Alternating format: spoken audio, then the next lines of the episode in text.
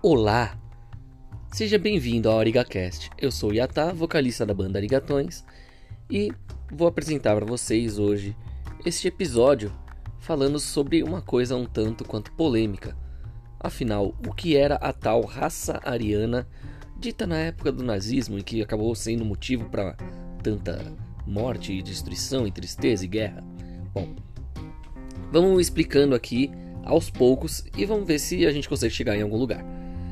Bom, o conceito de raça ariana teve seu auge no século XIX até a primeira metade do século XX. Era uma noção inspirada pela descoberta da família de línguas indo-europeias. Alguns etnólogos do século XIX propuseram que todos os povos europeus de etnia branca caucasiana eram descendentes do antigo povo ariano.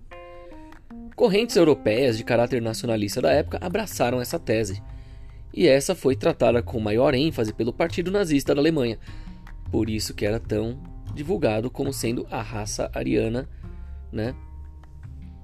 Esses associaram ainda o conceito de identidade nacional à raça ariana do povo germânico através do princípio da unidade étnica, com a finalidade de elevar o moral e orgulho nacionais do povo alemão, destroçados pela derrota na Primeira Guerra Mundial e das condições consideradas humilhantes da rendição impostas pelo Tratado de Versalhes. Agora vamos parar para pensar. Arianos? Qual o significado disso? Bom, a palavra ário vem do sânscrito arya, que seria nobre, e está associada à discussão sobre a existência de um povo ariano diferenciado, modernamente denominado de proto-indo-europeu e que deu origem às primitivas línguas indo-europeias. Nisso, a gente pode dizer que a raça ariana dos nazistas tinha é, uma ideia conturbada sobre o darwinismo social. Mas vamos explicar por que, que Darwin não tem tanto a ver com isso, apesar do nome dele ser utilizado. Bom, Herbert Spencer decidiu aplicar a ideia da seleção do mais capaz aos indivíduos e sociedades humanas. Ao contrário do que o senso comum diz, foi o Spencer e não Darwin criador da expressão lei do mais forte. Dentre os seguidores das ideias do Spencer, contam-se também Ernst Haeckel, que fundou a Deutsche Monistbund, que seria a Liga Monista Alemã, cujas ideias serviram de base para a doutrina biológico-política do nazismo, e também Arthur de Gobineau. Essas novas teorias, apesar de denominadas como darwinismo social, possivelmente pouco tinham a ver com as teorias de Darwin. E de fato, Darwin não aponta necessariamente o indivíduo mais adaptado às mudanças ambientais como superior, e sim que essas condições permitem a ele uma maior possibilidade ou capacidade reprodutiva e vitória na competição pelo alimento. O fato foi que a ideia original da sobrevivência dos indivíduos foi sendo gradualmente transformada no conceito da sobrevivência de indivíduos superiores aos seus ancestrais extintos, até finalmente tornar-se a dominação dos seres superiores na cadeia alimentar ou na escala evolutiva. O uso da teoria foi um tanto quanto complexo, porque Arthur de Gobineau, nascido em 1816 e falecido em 1882, no seu Essai sur l'inégalité des races humaines ou Ensaio sobre a Desigualdade das Raças Humanas, de 1853, ele supôs que a raça indo-europeia seria a ancestral de todas as classes dominantes da Europa e da Ásia Ocidental, sobretudo da nobreza francesa, da qual ele alegava ser descendente. O Gobineau faz também uma análise retrospectiva e pessimista, apontando que o declínio da raça superior devia-se ao contexto democrático que evoluía. Essas ideias cativaram a simpatia de representantes das mais altas hierarquias europeias, sem que ninguém a contestasse. Naquela época, salientava-se a desigualdade dos povos humanos saltava aí aos olhos dos europeus, que assumiam uma visão de colonizador, verdadeiros responsáveis pelo controle do mundo não civilizado. Usavam os europeus ainda das mesmas ideias para poder justificar a dominação a qual se submetiam aos outros povos. Depois do Gobineau, esse mito ainda encontrou adeptos que lhe deram um desenvolvimento ainda mais radical. Primeiro, Ludwig Giger, judeu-alemão, filho de um rabino chamado Abraham Giger. Né? O Giger divulgou a ideia de que a raça ariana teria surgido na Europa Central em 1871. Após o Geiger, as ideias do Theodor Poesch receberam destaque. Poesch foi responsável aí pela atribuição de características nórdicas aos arianos em 1878. Aí, entre 1883 e 1891, Karl Penka popularizou a imagem do ariano louro com olhos azuis, crânio alongado. Gerald Henry Randall difundiu essa imagem na Inglaterra em 1889. Dentre os que abraçaram essa ideia estava o H.S. Chamberlain, genro de Wagner, que disse na sua obra Os Fundamentos do Século XIX, de 1899, que a raça superior descrita por Gobineau não havia desaparecido, e mais, ela subsistira em seu estado puro na Alemanha e no norte europeu. Ao fim do século XIX, a Alemanha já tinha assistido ao florescimento de grandes escritores, filósofos e músicos, tendo há pouco tempo conquistado sua unificação. Seguia assim como já tinha ocorrido a Inglaterra e a França, a rápida industrialização, ao tempo em que Otto von Bismarck dotava os trabalhadores de moderno sistema de seguro social. Mas muitos alemães, longe de se satisfazerem com esses resultados, defendiam o pan-germanismo e até mesmo a superioridade do seu povo. Receberam, portanto, de bom grado as ideias do inglês Chamberlain esse, por sua vez, durante a Primeira Guerra Mundial, naturalizou-se alemão. Foi Chamberlain um dos principais inspiradores de Adolf Hitler, que esteve presente no seu funeral em 1927. No campo filosófico, Heidegger sustenta a ideia de uma superioridade germânica no plano ontológico, e talvez por isso seja inspirador direto do Hitler, segundo Emmanuel Fey. Né? Que escreveu o livro Heidegger, Introduction to Nazism and Philosophy, ou Heidegger, a Introdução do Nazismo na Filosofia. O termo também foi usado por Max Heindel em 1909 no conceito Rosa Cruz do Cosmos, para identificar os povos que teriam surgido da Terra depois da destruição da Atlântida, em que estariam também relacionados aos povos de língua indo-europeia, apontando ainda que esses são os mais avançados da atual onda de vida humana. Porém, ao contrário do Chamberlain e do Heidegger, o Max Heindel era contra a ideia de uma raça pura e superior. Em vez disso, defendia a miscigenação como forma de tornar o mundo uma fraternidade universal, sem distinção de raças e nações.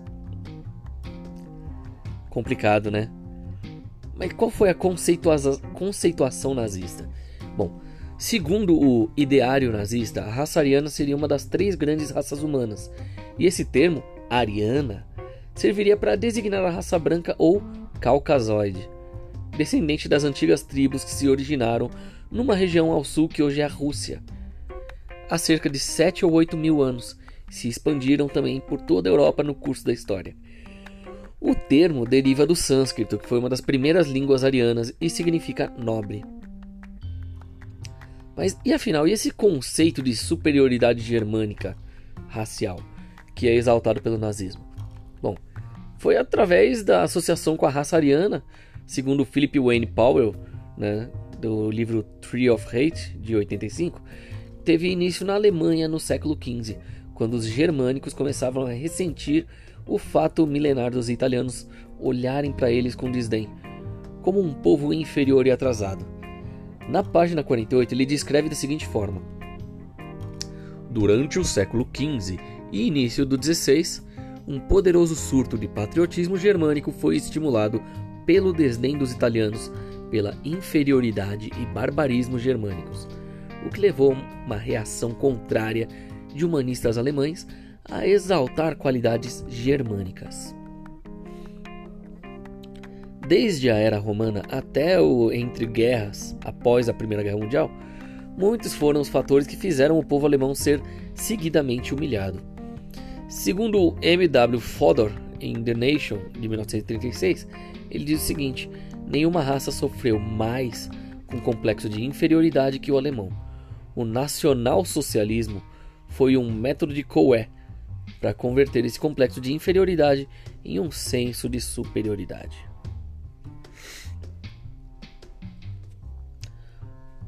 Uma coisa curiosa é que na propaganda essa é até uma coisa curiosa e irônica de certa forma. Hesse Levinson Staft, uma bebê judia, foi selecionada pessoalmente pelo ministro da propaganda do Terceiro Reich, Joseph Goebbels, para representar o bebê ariano ideal na propaganda nazista. O Goebbels não tinha conhecimento da ascendência de Taft. Bom, essa noção de superioridade italiana e desdém aos alemães como inferiores, que perdura até hoje, é resquício direto da mesma visão que tinham os romanos e gregos, que inclusive acreditavam que povos muito claros ou muito escuros eram racialmente inferiores e fracos. Com base nos ideários de épocas remotas, como da Antiguidade Clássica ou da Idade Média, a ideia de superioridade racial estava na verdade atrelada à superioridade militar, científica e econômica de povos mais favorecidos, como os egípcios, romanos e gregos, que se consideravam superiores aos demais, principalmente em relação aos conquistados. A explicação mais convincente na época era de que esses povos eram racialmente inferiores, com base no rótulo mais notório, o fenótipo dos mesmos. Contudo, muitos povos poderiam ser considerados civilizados em diversos aspectos. Como exemplo, temos os povos germânicos e nórdicos. Esses possuíam crenças, costumes e princípios morais bem consolidados, assim como de liberdade e de lealdade. Ao mesmo tempo, a aversão à dominação e escravidão. Diante das sucessivas investidas de vários povos invasores, notadamente dos romanos, os povos germânicos desenvolveram um sentimento de unidade racial e nacional, diante do modo como eram tratados pelos romanos, que desprezavam todos aqueles povos que não aceitavam seu modus vivendi. Apesar disso, os povos germânicos continuaram por séculos separados geográfica e politicamente.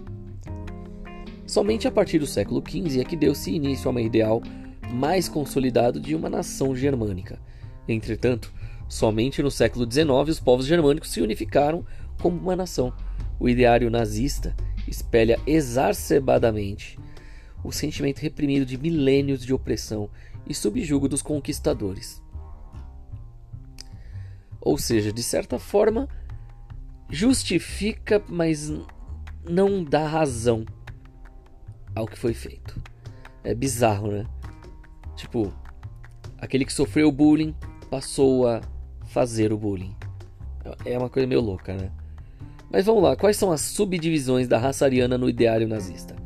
Que, segundo as ideias nazistas, a raça ariana possuía as três divisões: a raça nórdica, que é a dolicocéfala loira, a raça alpina, que é a braquicéfala morena, e a raça mediterrânea, que é a dolicocéfala morena. Então, vamos lá, vai. Essa é uma situação bem complicada porque são muitos livros, muitas referências e tudo mais, né? Mas é uma boa procurar um pouquinho mais entender sobre a arianização e o nazismo e a raça. Bom, eu espero que tenha sido esclarecedor de alguma forma, né? Quem sabe aí se vocês quiserem, eu posso até falar mais sobre o assunto ou sobre outros povos e outras épocas também. Bom, hoje foi um pouquinho mais próximo de política, apesar de eu não gostar tanto do, do assunto. Mas tá aí, história do mundo. Uma parte que talvez ninguém conheça direito sobre o termo raça ariana. E aí, você já, so, já conhecia sobre essas histórias? Comenta aí embaixo, dá seu like, compartilha com a galera, segue a gente. Esse foi o ArigaCast de hoje. Eu sou o Yatá, vocalista dos Arigatões. A gente se vê na próxima.